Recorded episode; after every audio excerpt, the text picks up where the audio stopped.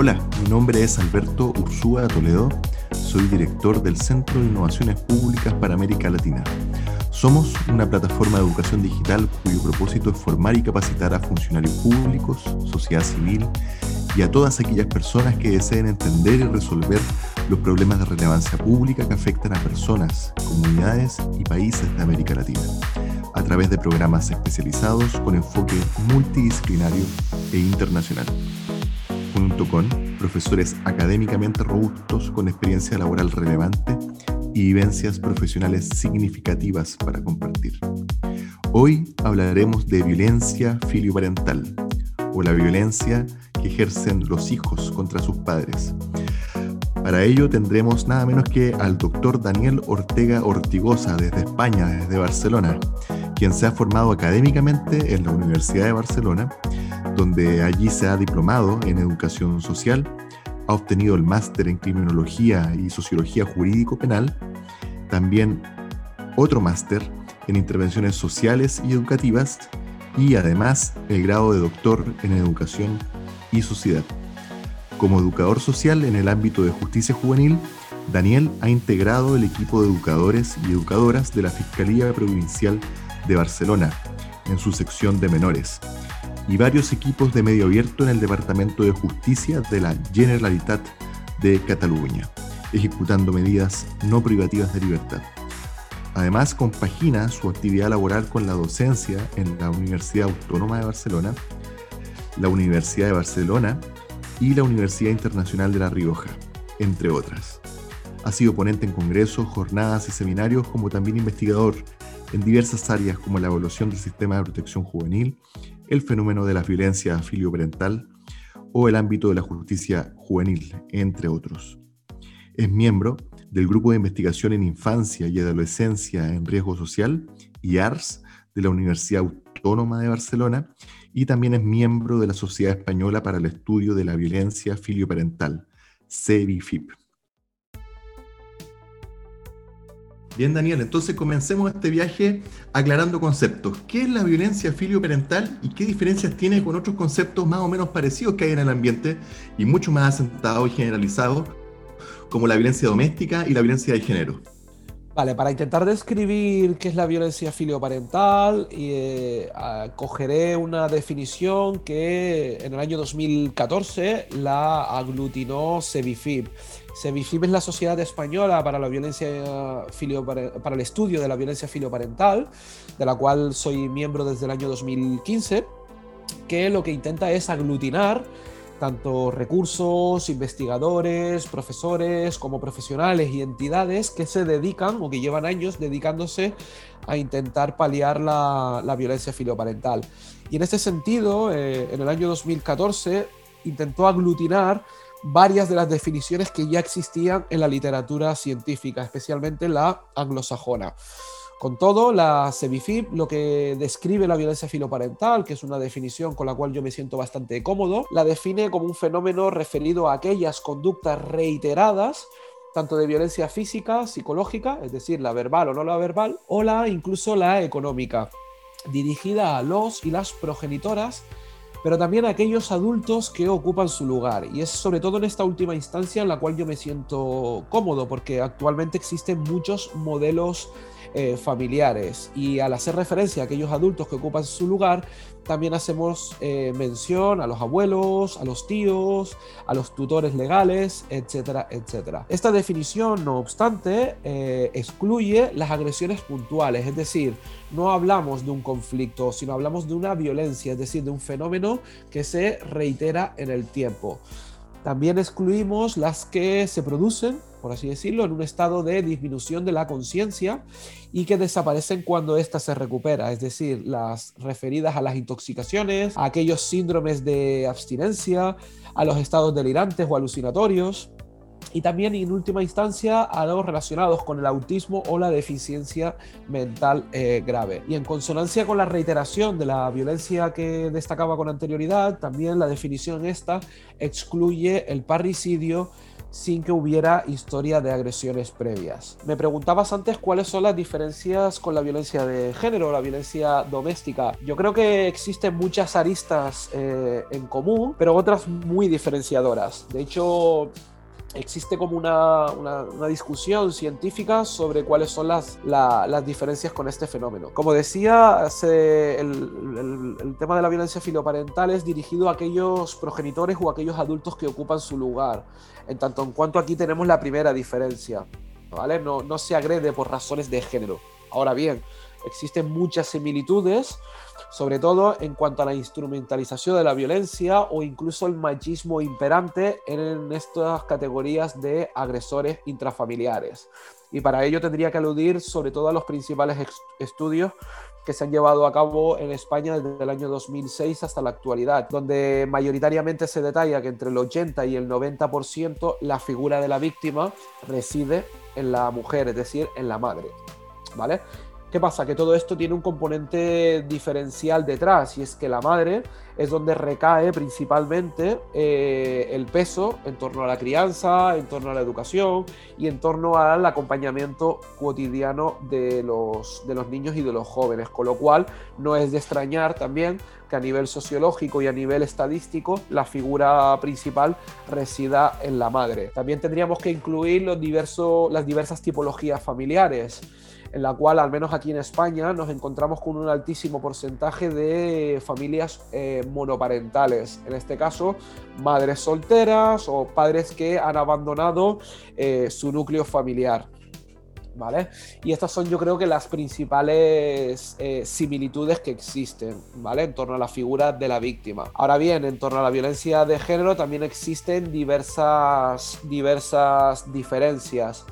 Eh, la violencia de género se instrumentaliza para intentar controlar a, la, pareja, ¿vale? O a la, mujer y someterla mediante, mediante un poder eh, cotidiano. Mientras que la violencia filoparental, a pesar de que existe también una instrumentalización de la violencia, eh, quizás los objetivos son otros. A veces por parte de los jóvenes, sobre todo de forma incipientes es conseguir un mayor lucro económico, eh, conseguir más tiempo de, ocio y de tiempo libre, eh, conseguir estar más tiempo en la calle, conseguir dinero para, el consumo de tóxicos, etcétera, etcétera. Y no necesariamente tiene que tener el componente machista que genera intrínsecamente la violencia de, de género.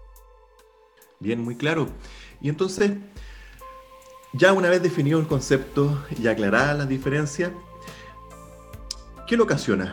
¿Cuáles son las causas del fenómeno?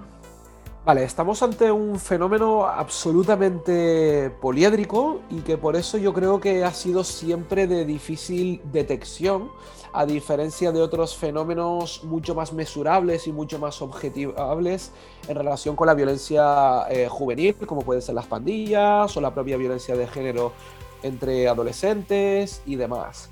¿Por qué digo que es poliédrico? Porque yo después de realizar un, análisis muy pormenorizado de la literatura científica en base a investigaciones, estudios, tanto a nivel mundial como a nivel aquí estatal, en el caso de España, llegó a una conclusión más o menos simple y es que el fenómeno, las causas o los factores e indicadores que inciden en la aparición de la violencia filioparental se rigen básicamente en tres eh, aristas.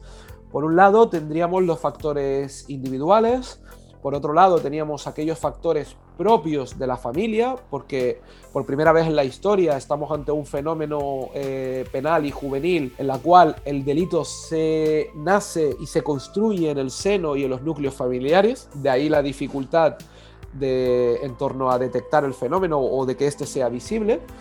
Y finalmente también teníamos algunos parámetros relacionados con los indicadores o factores de carácter sociocultural. En cuanto a los factores individuales, yo considero que por un lado tenemos, eh, por ejemplo, el cambio evolutivo de la propia adolescencia. ¿Vale?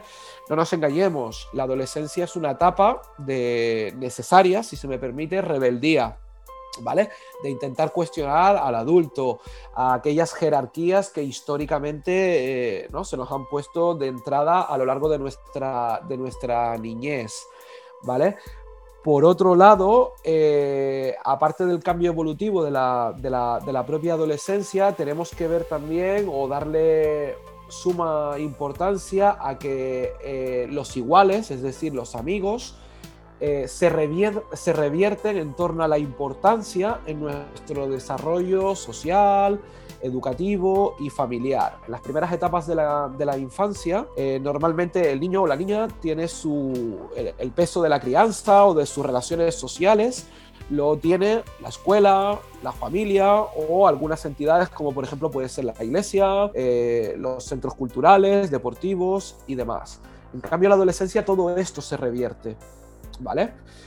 Por otro lado, también tendríamos que aludir al altísimo eh, porcentaje que existe en este fenómeno sobre el consumo de tóxicos. ¿Vale? Cuando hablamos del consumo de tóxicos, hago, referencia al consumo fundamentalmente de tabaco, de marihuana, de hachís, de cocaína o de otras eh, sustancias eh, psicotrópicas. Si como familiares no hemos podido ponderar una serie de límites y una serie de gestiones y de recursos emocionales para que este consumo no se dispare y genere una especie de dependencia y de necesidad cotidiana en el, en el joven, ¿vale? Difícilmente podremos parar en la adolescencia este consumo, con lo cual esta dependencia ya influirá vehemente en la aparición de las primeras eh, conductas agresivas antes de que estas primeras conductas agresivas se convierta en el fenómeno de la violencia eh, filioparental. Y en última instancia, también a nivel individual, me gustaría destacar las altísimas variables psicológicas que tiene el joven, eh, y el joven en cuestión en este fenómeno. Variables relacionadas con los trastornos negativistas desafiantes, el TDAH, trastorno de déficit por atención de hiperactividad, trastorno límite de personalidad o incluso algunos rasgos psicopáticos que vamos eh, detectando en los jóvenes con estas eh, características. Claro, no necesariamente tener estas variables te convierte automáticamente en un agresor, pero sí que la ausencia de recursos o la ausencia de un acompañamiento terapéutico a lo largo de la niñez y a lo largo de las primeras etapas de la adolescencia puede automáticamente disparar los indicadores que inciden en la aparición de este fenómeno. Por otro lado, en torno a, anteriormente aludía a los factores o indicadores familiares como una segunda arista. Intentaré también explicarlo de forma breve. Están apareciendo también multitud de nuevos núcleos familiares, ¿vale? Familias monoparentales, familias eh, eh, homosexuales, eh, jóvenes que viven con sus abuelos, con su familia extensa, etcétera, etcétera. En cualquier caso, si no hemos sabido poner unos límites educativos, si no hemos tenido una concordancia, por ejemplo, entre los progenitores a la hora de educar, es decir, que uno diga una cosa y el otro diga otra, ¿vale? Todo esto va revertiendo y todo ello va influyendo a lo largo de la, ah, de la infancia y de las primeras etapas de la adolescencia. Otro factor que creo que ha influido es la incorporación de la mujer al mundo laboral. Claro, a, nivel, por ejemplo, económico, de empoderamiento, etcétera, etcétera, por supuesto que es una fantástica noticia. Pero ello, no obstante, ha revertido en, el peso y en, una crianza constante, por así decirlo, de los jóvenes. Hablamos sobre todo, yo lo que me encuentro muchísimo en mi praxis es muchísimos eh, jóvenes que durante las etapas de la adolescencia eh, han estado eh, absolutamente solos en los hogares durante las tardes de lunes a viernes.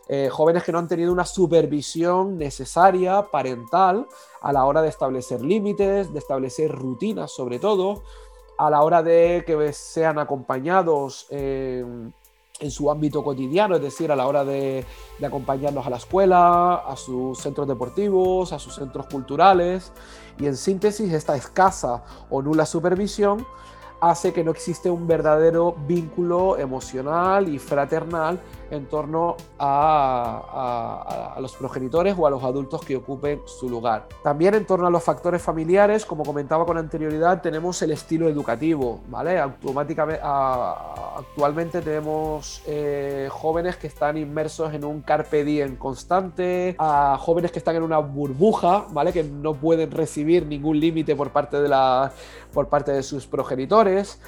Eh, estilos educativos inconexos por parte del padre y de la madre. A lo mejor tenemos un padre muy autoritario y una madre muy laxa o viceversa, que todo ello también va influyendo en la aparición de las conductas de agresividad filioparental. Y finalmente, también a nivel sociocultural, como tercera arista, eh, yo creo que nos encontramos ante, afortunadamente, no, eh, como no, ante una sociedad que es mayormente sensible a la violencia, ¿vale? Al igual que estamos hablando tanto en América Latina como en Europa de feminicidio, de intentar contribuir a las políticas de prevención en este, en este sentido, también en torno a la, a la, a la violencia filoparental cada vez se está perdiendo eh, más el miedo a denunciar ¿vale? Pese al enorme escarnio y vergüenza que supone eh, yo tener que acudir a una comisaría de policía o a un juzgado para denunciar a mi hijo porque me está agrediendo. En síntesis, estamos eh, mucho más sensibles en torno a cualquier atisbo de la, de la violencia y en este sentido yo creo que los juzgados o las administraciones también se están acercando a los hogares. Te llevo al área chica, a la experiencia anecdótica, pero no por eso deja de ser menos relevante. ¿Qué situaciones, a pesar de que tú nos dices que es un fenómeno complejo, que, se va transformando, que va evolucionando, eh, y nos dijiste las causas, ¿qué, situaciones van desencadenando estrictamente el hecho, el día tanto, la hora tanto, de un problema de violencia? ¿Qué, ¿Qué, es lo que desencadena a propósito también que dijiste el tema de las tecnologías, los dispositivos móviles y el estar muy pendiente de ellos? Eh, sobre todo la falta de, acompañamiento. Cuando hablo de un acompañamiento no es decir, llevo al chico o a la chica al médico o al colegio, que eso más o menos eh, la mayoría de los padres lo realizan y si no ya existen sistemas por parte de servicios sociales para detectar esta negligencia eh, parental. Hablo un acompañamiento, por ejemplo, de qué hacemos los padres y las madres eh, durante las tardes con nuestros hijos, durante los fines de semana, si realizamos actividades conjuntas, porque yo creo que ese es el principal factor de, protección, ¿vale? Y en este sentido me estoy encontrando sobre todo muchos padres que también están, eh, porque a veces responsabilizamos en exceso a los, a los jóvenes, pero claro, al final los jóvenes es un reflejo de nosotros como, como progenitores. Esto... Eh, esto por un lado. Y después, si lo que me estoy encontrando es sobre todo eh, incluso miedo, es que me, sorprende bastante miedo a la hora de, auspiciar límites por parte de los progenitores. Cuando he intentado dar formación a pediatras eh, eh, sobre el fenómeno de la violencia filoparental para que ellos también lo puedan detectar desde el ámbito sanitario, como decía antes en el ámbito educativo. Me comentan que, por ejemplo, hay, hay padres que les dicen, oye, si te dejas visitar por el doctor, te doy un euro te doy 100 pesos. Eh, y claro, no, perdona, la mejor protección y el mejor interés superior que tenemos que tener sobre, sobre un niño es llevarlo al médico y hacerle caso al... Esto es un límite parental. O por ejemplo, en el, sistema educativo, ¿no? Eh, por ejemplo, niños que han sido expulsados por sus conductas en el, en el sistema educativo y en vez de apoyar al profesor, lo que nos está pasando o lo que yo veo y reflejo actualmente es que el padre va a reprochar por qué ha expulsado a, a, mi, a mi hijo. Ostras, a lo mejor lo que tenemos que pensar es porque tu hijo ha, quemado la papelera o ha agredido a otro compañero. Es decir, ha tenido una consecuencia, claro. Esto lo que hace generar en el, niño o en la adolescente es sobre todo una sensación de impunidad absoluta.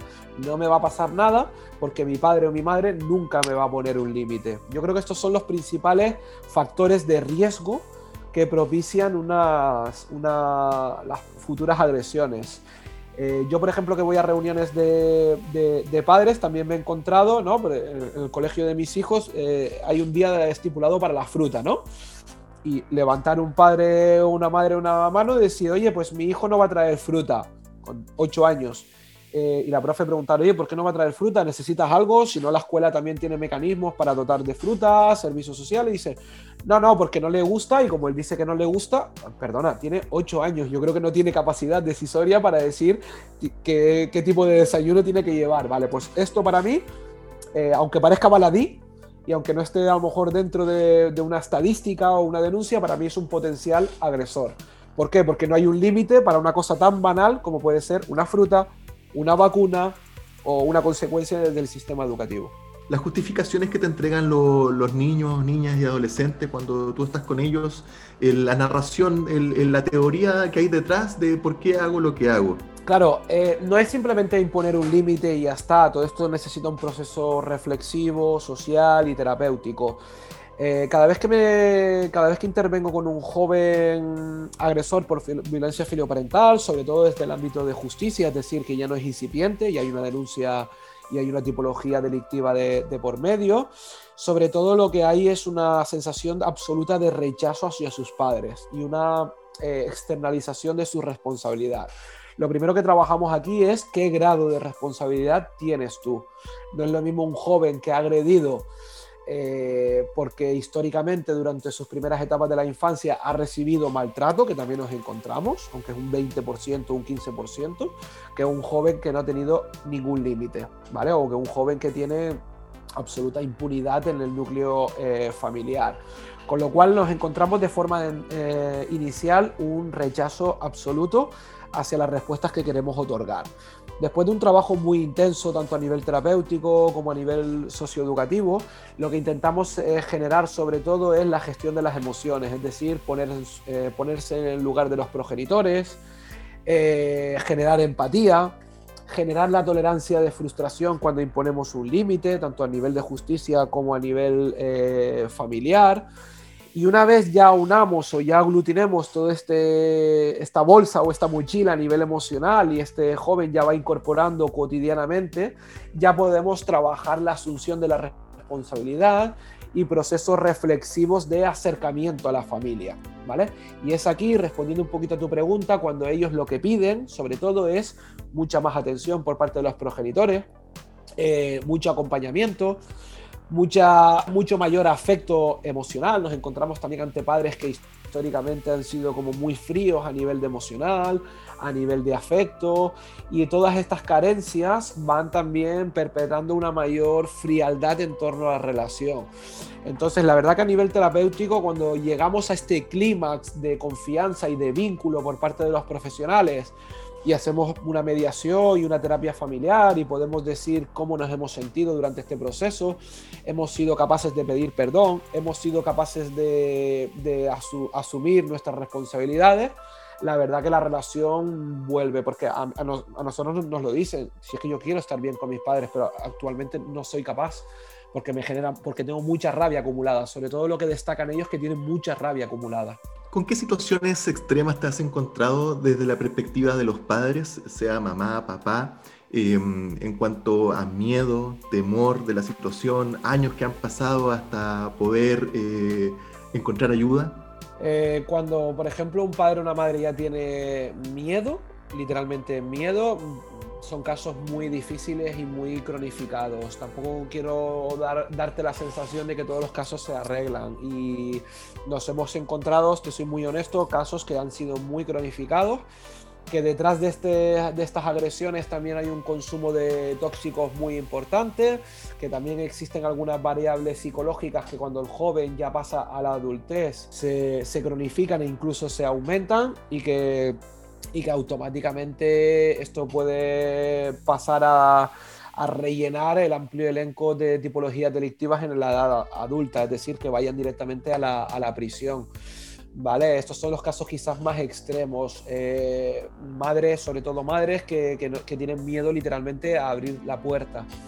¿Vale? Madres que son incapaces de, que tienen un temor vehemente de hablar con su hijo, que, que que incluso no tiemblan a la hora de hablar con sus hijos y que sienten sobre todo un bloqueo emocional y físico eh, a la hora de, intervenir con sus hijos. Estos son los casos más extremos. Digo que generalmente lo que, me, encuentro son todo lo contrario, padres muy agradecidos por el acompañamiento que realizamos, padres que jamás tirarían la toalla y sobre todo, es un fenómeno curioso, padres que han picado muchísimas puertas antes de llegar a justicia, han picado psicopedagogos, psicólogos privados, sistemas educativos, servicios sociales, lo han apuntado a multitud de, de actividades para ver si esta manera salían de esta espiral de la violencia, porque no nos engañemos, Alberto, es un ciclo de la violencia y lo que tenemos que intentar es romper con este ciclo. Y yo creo que en este sentido, por ejemplo, la justicia restaurativa dice mucho. Por la desigualdad inherente en América Latina, tendemos, eh, y lo tenemos totalmente normalizados, en hacer distinciones socioeconómicas. Eh, y el prejuicio, el estereotipo en América Latina dice esto no le pasa a los más ricos o a la clase media le pasa un poquito más y a las clases más pobres, más vulnerables, donde más, donde más se representa el fenómeno. En tu experiencia en España, ¿esto es así? ¿No es así? ¿Afecta transversalmente?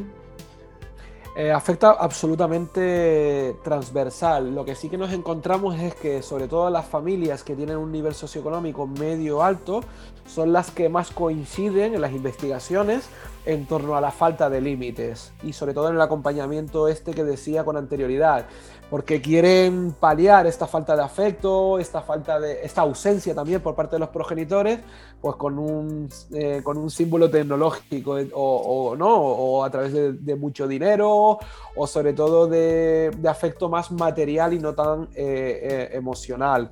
Con lo cual es lo que te comentaba con anterioridad, los que nos dedicamos desde hace muchos años a la justicia juvenil, mm, estábamos como muy acostumbrados a trabajar con una tipología familiar más propia de la exclusión social, con el desarraigo, con la pobreza, con la sí, con la, sí, con la, con la, con la vulnerabilidad y demás. Y en cambio este fenómeno nos cogió absolutamente por sorpresa, por sorpresa. De hecho, los primeros recursos que existieron eran privados que, y que casi nadie podía acercarse, acercarse a ellos porque eran muy caros y muy lucrativos también. ¿Vale? Eh, actualmente es un fenómeno muy transversal, muy transversal. Daniel, eh, allá tienen el concepto. Eh, tú estudiaste un doctorado y hiciste la tesis doctoral sobre violencia parental. Esto es un concepto mayormente desconocido, podríamos decir, en América Latina y a veces lo que no se conceptualiza también impide que pueda ser visto. Y a veces pasa de refilón en alguna noticia, quizás está en algún fragmento, en alguna parte. Eh, sin embargo, cuando tú empiezas a conceptualizar, también empiezas a medir, puedes ver eh, las dimensiones del, problema o, del fenómeno. Entonces, en España, ¿cómo, ¿cuáles son las repercusiones de este fenómeno eh, en tu país?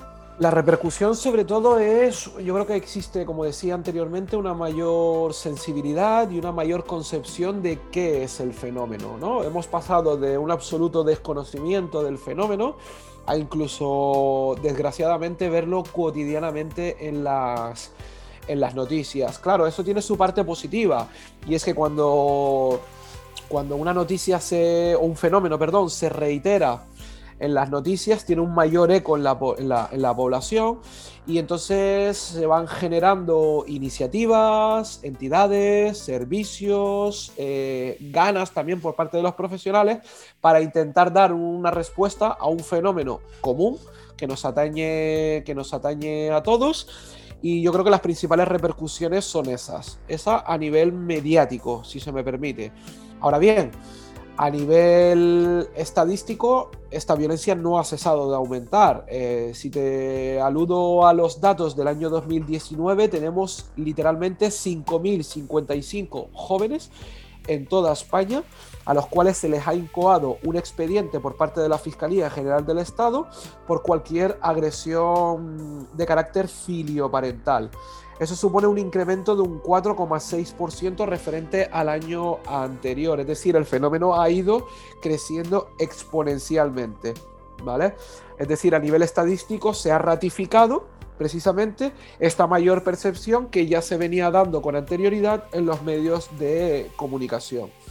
Y en última instancia, la última repercusión, que yo creo que es a nivel positivo, es que por fin después de décadas de, intentar llamar la atención por parte de los profesionales, de decir, hey, nos estamos viendo con un, con, con un fenómeno que está creciendo y que actualmente tiene mucha magnitud, necesitamos herramientas, necesitamos recursos específicos para paliar este fenómeno y sobre todo necesitamos una mayor formación para intentar detectar el fenómeno de forma precoz. Porque lo que nos está pasando es que a nivel de justicia, sobre todo, como se ha ratificado estadísticamente, eh, actualmente el, fenómeno de la violencia filioparental colpa entre el 10 y el 15% de todo el circuito de justicia juvenil, ante un fenómeno en el cual no estábamos preparados para poder intervenir ni jurídica, ni social, ni educativamente. ¿Cómo se expresa este fenómeno? Si nos podrías orientar como pautas para también que nosotros lo podamos ver. Eh, te contaba anteriormente que empezáramos la entrevista que hasta hace dos semanas eh, para mí no existía la violencia filioparental, existía la violencia doméstica, la violencia de género. Y sin embargo, cuando me explicaste hace dos semanas, me he empezado a dar cuenta que por lo menos en dos, en dos noticias estaba el fenómeno, existía, no fue considerado en su titular, no está conceptualizado, eh, nadie se refirió a esa parte de refilón. También eh, hablé con una psicóloga justo el día de ayer y me contaba precisamente eh, un caso de violencia filioparental. Entonces, ¿cómo se expresa? ¿Cómo se expresa el fenómeno? La violencia filoparental no nace de la, de la noche a la mañana, ¿vale? Es decir, es un progreso que se va, digamos, cultivando muy lentamente, muy poco a poco, sobre todo desde las primeras etapas de la infancia. Eh, se expresa mayoritariamente, pese a algunas variables que existen, como decía con anterioridad, a nivel, eh, por ejemplo, psicológico y demás, pero se expresa fundamentalmente desde el ámbito educativo, no desde el ámbito educativo formal, es decir, desde los colegios, desde los institutos o centros educativos, sino desde el núcleo familiar. Y es por eso que yo creo que es un fenómeno que nos, que nos cogió de sorpresa a todos los profesionales que nos dedicamos a la infancia y adolescencia, tanto desde el ámbito jurídico como desde el ámbito puramente social o puramente eh, educativo. Por lo tanto, se expresa fundamentalmente ante una ausencia clara de límites parentales y límites educativos en el núcleo o en el seno familiar y que son estrictamente necesarios, ¿vale? Eh, con lo cual lo primero que tenemos que generar es herramientas tanto a los padres como a los profesores o a todas aquellas personas que intervienen socioeducativamente eh, con los niños para poder detectar quién despunta y quién se convertiría en un futurible o en un potencial agresor cuando llegue a la adolescencia. ¿Por qué? Porque ¿qué nos está pasando, por ejemplo, en el ámbito jurídico penal? Que para que un padre o una madre denuncie a, su propio hijo, eh, en España la legislación contempla desde los 14 hasta los 18 años. Aproximadamente la edad mediana se sitúa en torno a los 16 años para poder denunciar, generalmente desde las primeras agresiones que se producen hasta el momento que yo voy al juzgado a denunciar a mi hijo, los últimos estudios delatan, detallan que han tardado entre un año y medio o dos. Esto quiere decir que la violencia filioparental ya se está produciendo dos años antes de, la entrada eh, del joven en el circuito penal juvenil, es decir, desde los 14 años. ¿Vale? Con lo cual lo tenemos que detectar ya desde el sistema, desde el sistema educativo, es decir, desde los 10 hasta los 14 años. Y además ello coincide también con otros estudios en torno a la prevalencia. Eh, por ejemplo, el País Vasco o, Cataluña ah, también incide en que la prevalencia se sitúan entre los 10 y los 18 años. Y ello coincide con lo que decía antes en torno en torno a las denuncias. Yo creo que la piedra angular está en eso, intentar dotar de herramientas al profesorado y también a los padres para intentar gestionar eh, todo el tema de los límites parentales, toda la gestión de las emociones de, los jóvenes en la vida cotidiana para no intentar convertir esta ausencia de tolerancia a la frustración, de límites parentales y demás, en un concepto relacionado con la violencia. ¿Por qué es importante que en América Latina eh, tomemos en consideración este fenómeno? Eh, efectivamente existen varias violencias. El concepto, no, el concepto no crea la violencia filioparental, sino que lo que está haciendo es dotar de, de algún arsenal conceptual para efectos de entenderlo e intervenirlo. Em, ¿Por qué crees tú que es importante que, que, consideremos esto? Me está pasando una cosa curiosa con América Latina y es que yo leo muchísima, muchísima prensa o también muchísimas investigaciones a nivel eh, a nivel de lengua, de lengua hispana y me está pasando una cosa curiosa y es que me está viniendo un déjà vu con lo que ya me sucedió cuando yo estaba estudiando la, la maestría y la tesina en violencia filioparental. Y es que cada vez me están llegando también precisamente a través de Sevifib multitud de noticias con la pequeña aparición relacionada con este fenómeno.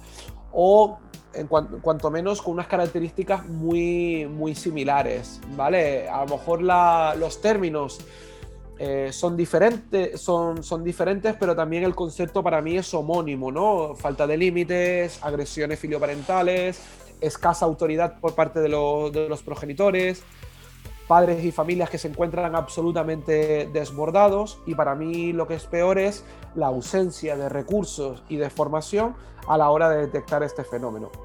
Y es lo que te decía con anterioridad, Alberto, que, aquí en España nos vinimos a dar cuenta, sobre todo cuando proliferaban en los medios de comunicación o en las principales investigaciones, la aparición de este fenómeno. Yo espero equivocarme, que esto no se rija en una ratificación estadística, a posteriori en América Latina cuando eh, eh, empiecen ustedes, por ejemplo, a elaborar protocolos, a elaborar investigaciones por parte de las administraciones públicas para ver si lo que aparentemente es un fenómeno de forma incipiente se convierte en un fenómeno emergente, es decir, que ya se, instaura en el conjunto de, las problemáticas que, podáis tener relacionadas con la infancia y adolescencia. Con lo cual, yo si fuera administrador tanto de los sistemas educativos, pero sobre todo del sistema penal eh, juvenil, lo que intentaría es realizar un diagnóstico fidedigno de cómo está la situación ahora mismo en los diversos países de América Latina y en torno a los sistemas penales juveniles. Entonces profundicemos en esa respuesta. ¿Qué es lo que le recomendarías tú a las personas a cargo de la política pública en América Latina para la intervención de este fenómeno? Vale, en primer lugar, verificar las denuncias. En España lo que nos pasaba es que las denuncias eh, normalmente estaban disipadas en otros delitos, ¿vale? Porque no estaban contempladas en el Código Penal. De hecho, se tuvo que hacer una pequeña reforma para incluir, y es por eso que a nivel estadístico se disparó a, partir del 2004, coincidiendo también con, un, con, una legislación nueva en torno a la violencia de, en torno a la violencia de género. Eh, yo lo que recomendaría al legislador, en primer lugar, es verificar si, si, ustedes tienen en vuestro código penal vigente eh, la figura de la violencia filoparental, es decir, las agresiones de los primogénitos hacia los progenitores o adultos que ocupan en su lugar. Eso en primera instancia. En segunda instancia, realizar un diagnóstico fidedigno a través de las denuncias que se están produciendo en los últimos años y ver si estas variables en torno al conjunto de denuncias, ya sea a nivel cuantitativo como a nivel cualitativo, coincide con la amplia, amplísima eh, literatura eh, científica que existe a nivel eh, hispano, no solo en España, pero también a nivel, por ejemplo, México, que está estudiando mucho el, el tema, recientemente Chile y demás, ¿vale? Verificar si este conjunto de variables y en última instancia, en consonancia con este diagnóstico inicial, intentar protocolizar, que fue lo primero que hicimos nosotros, eh, qué respuestas otorgamos a las familias en el caso de que yo, como interventor judicial o como policía, me encuentre ante una situación de estas eh, características. Es decir, cómo podemos acompañar a la familia, cómo podemos recoger una denuncia sin juzgar a los padres, porque estos padres, recordemos, eh, se sienten vilipendiados por parte de sus hijos, se sienten agredidos, muchos han tirado la, toalla a nivel parental y otros, o la mayoría, se sienten fracasados, ¿vale? Se sienten avergonzados y sienten un brutal escarnio eh, sobre qué han hecho o qué han podido realizar como progenitores eh, para que ellos hayan sido víctimas de, recordemos, un tipo de agresión en el seno intrafamiliar. ¿Vale? Estos serían yo creo que las tres principales orientaciones que yo realizaría a las principales administraciones en América Latina. ¿Y qué orientaciones harías en modo muy general respecto a caracterizar cómo se trabaja con las familias respecto a este tema, aquellas familias que están sufriendo eh, violencia filioparental en su seno?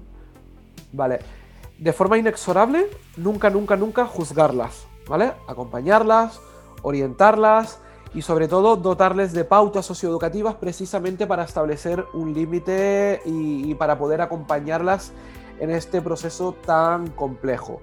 Por otro lado, son familias que requieren de mucha intensidad, tanto a nivel jurídico como a nivel policial, pero como sobre todo a nivel psicológico y a nivel socioeducativo, ¿vale? Para poder acompañarlas en este proceso de intentar reducir como profesionales, pero como familias, eh, la, disminución de, las agresiones eh, filioparentales, es decir, realizar llamadas, eh, acompañarlas en, sus propios domicilios, etcétera, etcétera.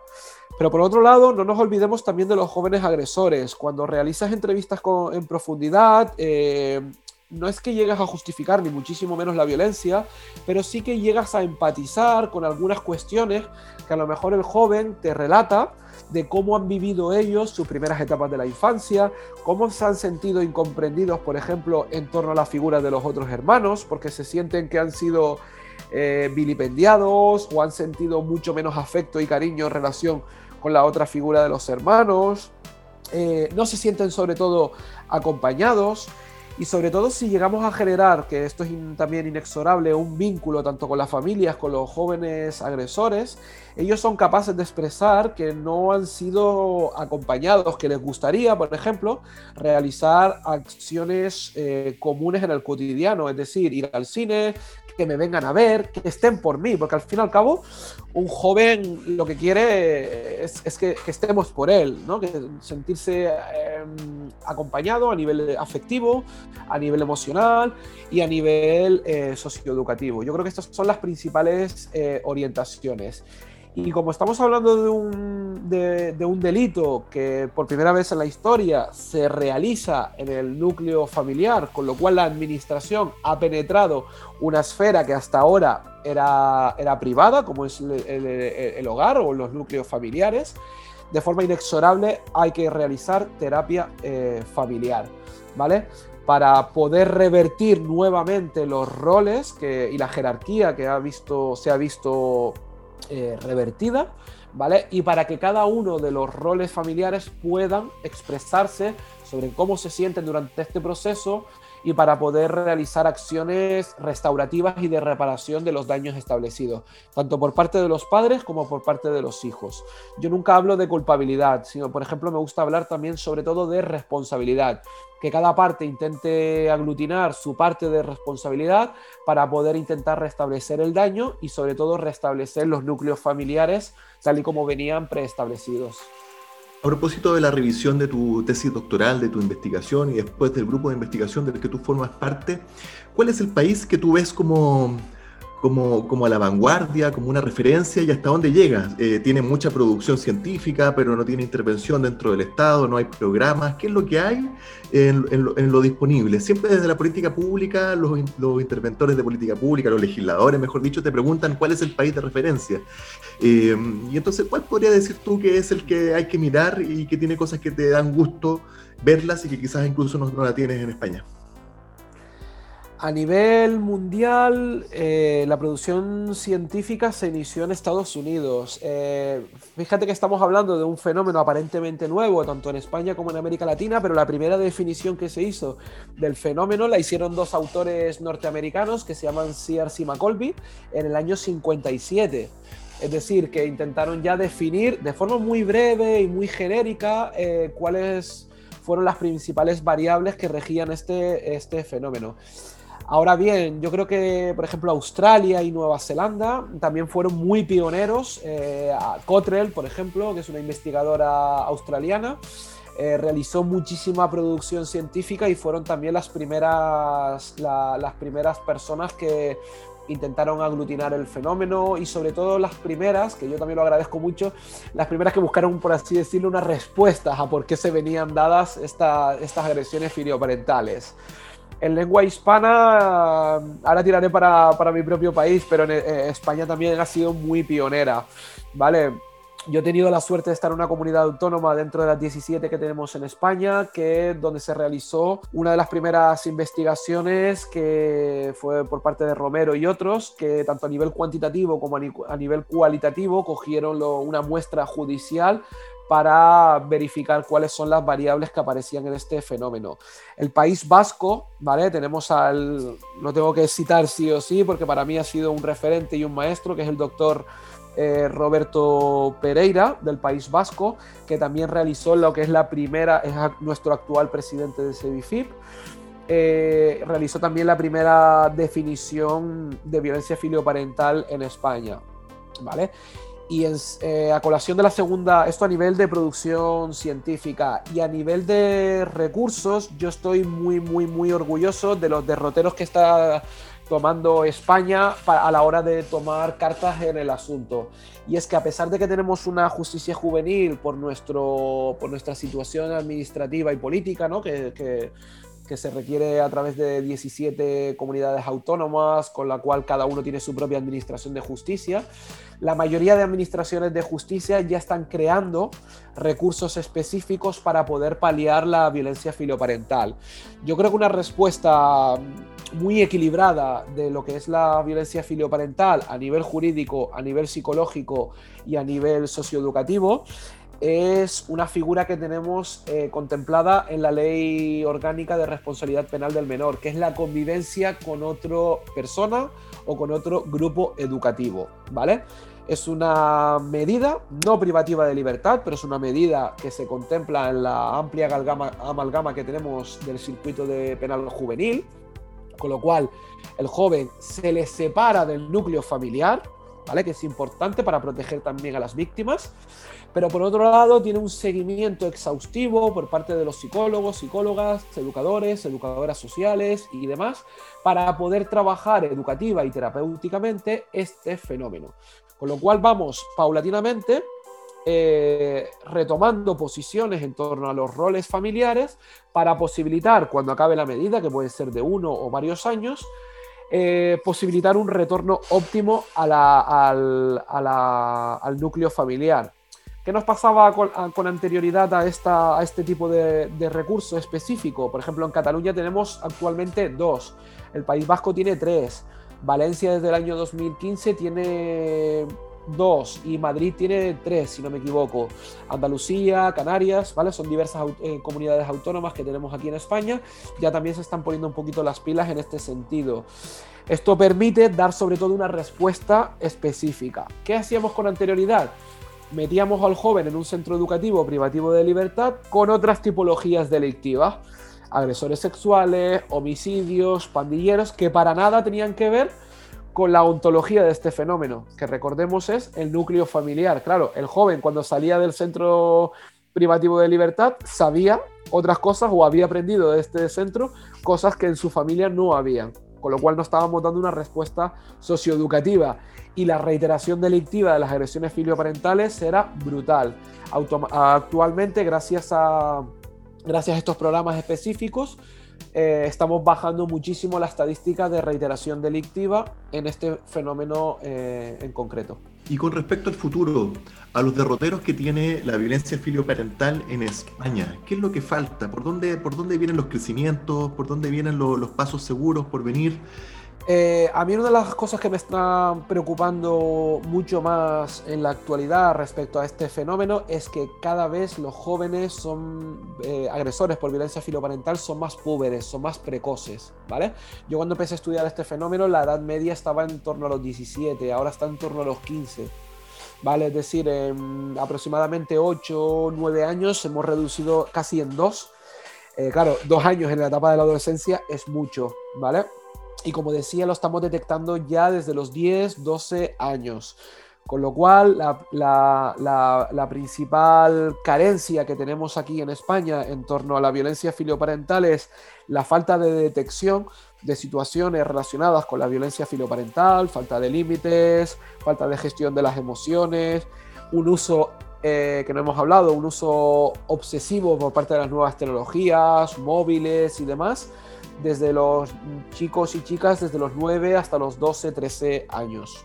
¿Vale? Con lo cual yo creo que el principal derrotero que tenemos en la actualidad en España es eso, la falta de detección por parte del sistema educativo o también desde los sistemas de comunitarios, es decir, servicios sociales, entidades culturales, entidades deportivas y demás. De hecho, yo que siempre he investigado la violencia filioparental desde un prisma jurídico penal, ya lo que estoy intentando es investigar desde el sistema eh, educativo, ¿vale? Para intentar detectar la prevalencia del fenómeno en el sistema educativo para después ofrecer cursos, herramientas, formaciones, tanto a los padres como a los maestros.